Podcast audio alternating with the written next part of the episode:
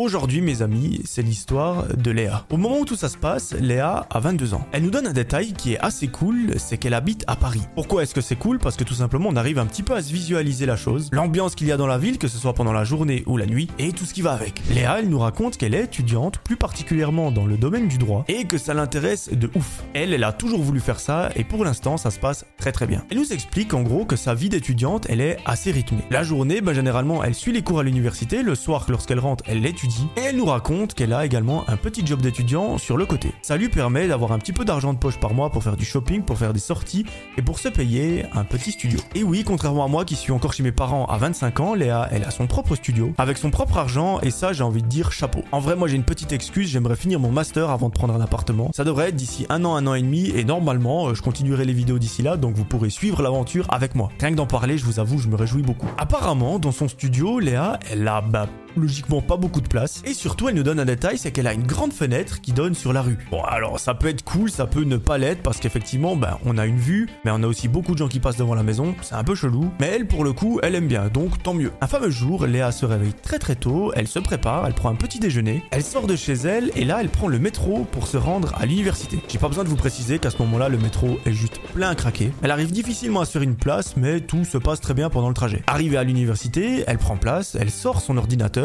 et elle commence le cours. À 17h, la journée est terminée, elle range ses affaires, elle range son ordinateur dans son sac, lorsque quelqu'un vient lui taper sur l'épaule. Cette personne, pas de surprise, elle la connaît. C'est une amie qui est dans sa classe et qui malheureusement aujourd'hui n'était pas à côté d'elle. Cette amie, elle lui propose quelque chose, elle lui dit écoute, euh, on va boire un verre avec les membres de la classe, est-ce que tu veux venir? Ça nous ferait trop plaisir, t'es la bienvenue. On ne sait pas encore où on va, ce sera probablement dans un bar. Et si on s'amuse bien, bah pourquoi pas après aller manger ensemble. Léa, elle accepte avec un grand plaisir parce qu'elle nous explique qu'en tant ben voilà, ses journées sont rythmées par les études. Le soir, soit elle travaille, soit elle étudie, donc c'est un petit peu compliqué niveau vie sociale. Et là, l'occasion de s'amuser un peu et de décompresser et de penser à autre chose, elle est parfaite. Elle rejoint le groupe des personnes qui vont au bar et tout le monde se met en route. Après quelques arrêts de métro et une dizaine de minutes de marche à pied, tout le monde arrive enfin à ce fameux bar. Ils commandent leur boisson, ils engloutissent quelques litres et tout se passe très très bien. Vers 20h30, une des personnes présentes propose à l'ensemble du groupe d'aller manger quelque chose dans un restaurant. Ça tombe bien, il y a un super resto pas loin d'ici, c'est seulement à quelques dizaines de mètres, donc c'est parfait. L'ensemble du groupe accepte, ils payent l'addition et vont dans ce restaurant. Là, c'est un festin qui se passe et Léa nous raconte que la soirée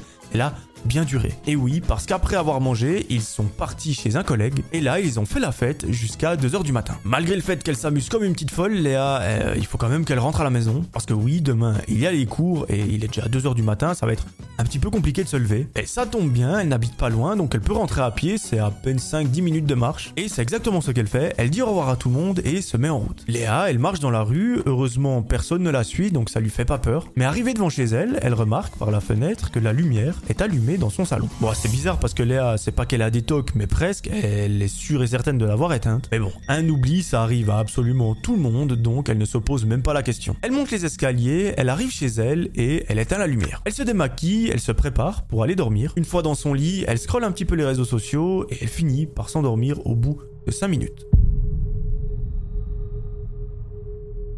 Le lendemain matin, le réveil est plus ou moins compliqué, mais elle arrive à se lever et à être à l'heure à l'université. Donc j'ai envie de dire c'est imperfect. La journée se passe très bien, elle apprend plein de nouvelles choses, elle voit ses potes, que demander de plus? Sauf que, à nouveau, lorsqu'elle range ses affaires, une personne vient lui demander si elle veut aller boire un verre. Léa, elle se dit, ça fait un petit peu beaucoup, deux soirs de suite, mais vas-y, pourquoi pas, on n'a qu'une vie d'étudiante, euh, voilà, vas-y, je viens. À nouveau, c'est le même scénario qui se passe. D'abord, ils vont dans un bar, ensuite au restaurant, et après, ils vont faire la fête chez quelqu'un. Mais comparé à hier, demain, c'est congé, on est en week-end, donc on peut faire jusqu'à pas d'heure. Cette fois-ci, elle ne rentre pas à 2h du matin, mais à 5h, et à nouveau, elle rentre à pied. Au bout d'une dizaine de minutes de marche, elle arrive dans sa rue, et là, elle bade complètement. À sa fenêtre, elle semble apercevoir quelqu'un qui est en train de regarder dans la rue. Là, ça devient assez spécial parce que, bah, aux dernières nouvelles, elle n'est pas en couple, sa famille n'habite pas là, ses amis n'ont pas la clé de chez elle, qui euh, aurait bien pu s'introduire dans son appart. Mais à peine le temps de cligner des yeux, la personne qui est censée être à la fenêtre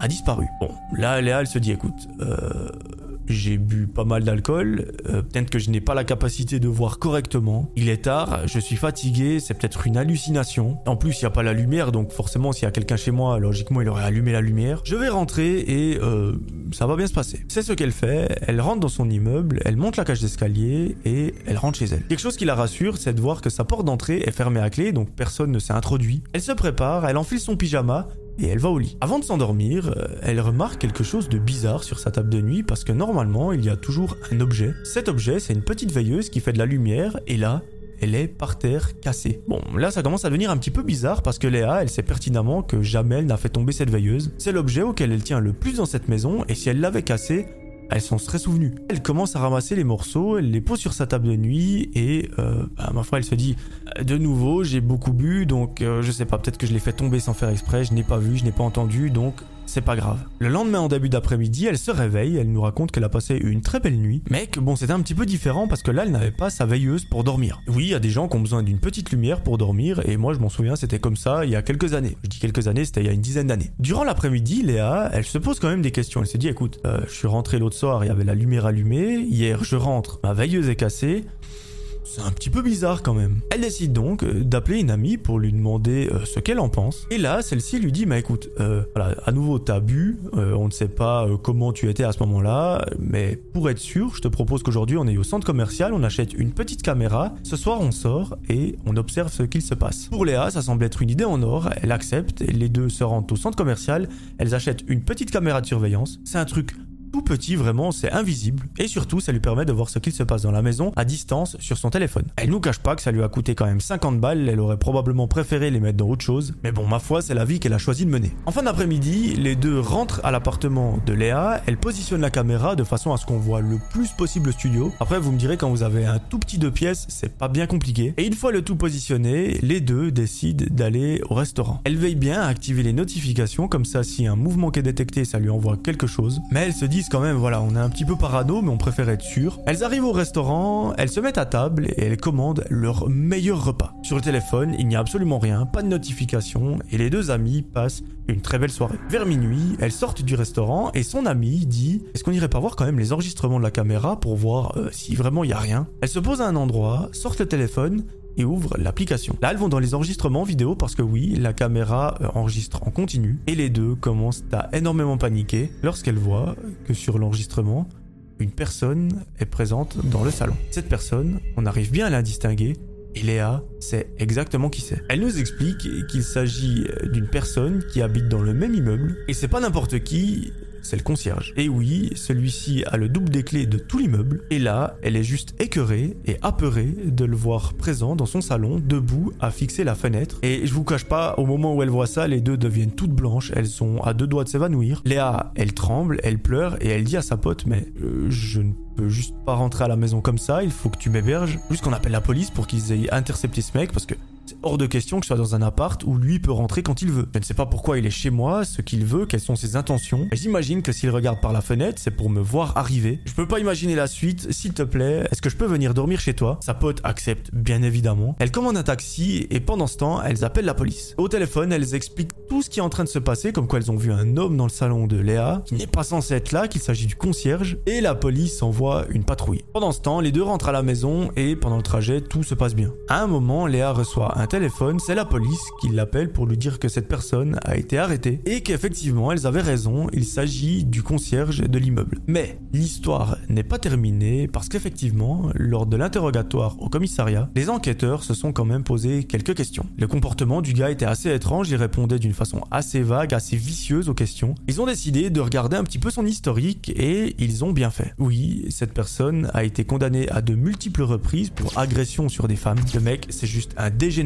un fou furieux qu'il faut absolument enfermer le plus vite possible. Et cette fois, malheureusement pour lui et heureusement pour ses victimes, ça a été la fois de trop. Léa nous explique qu'il a été condamné à de nombreuses années de prison, donc il n'est absolument pas prêt d'en sortir. Et j'ai envie de dire juste tant mieux. Et surtout, j'ai envie de lui dire chais. Malheureusement, notre amie Léa, elle a dû suivre une thérapie pour se remettre de cette histoire. Parce que maintenant, elle comprend mieux pourquoi sa veilleuse a été cassée, pourquoi la lumière était allumée dans le salon. C'est probablement lui qui a fait tout ça. Et rien que l'idée de se dire, j'ai dormi euh, chez moi en sachant qu'il y avait peut-être une personne qui était sous mon lit, dans un placard ou quoi, Je ne préfère pas l'imaginer. Et moi non plus d'ailleurs. Au moins, moi, ce qui est bien, c'est qu'il peut y avoir personne sous mon lit vu que c'est un matelas qui est par terre. Donc, il n'y a pas de problème. Voilà, c'est la fin de cette histoire. J'espère qu'elle vous aura plu. Morale, si vous voyez quelque chose d'anormal chez vous, euh, posez directement une caméra. Ça apportera certainement beaucoup de réponses.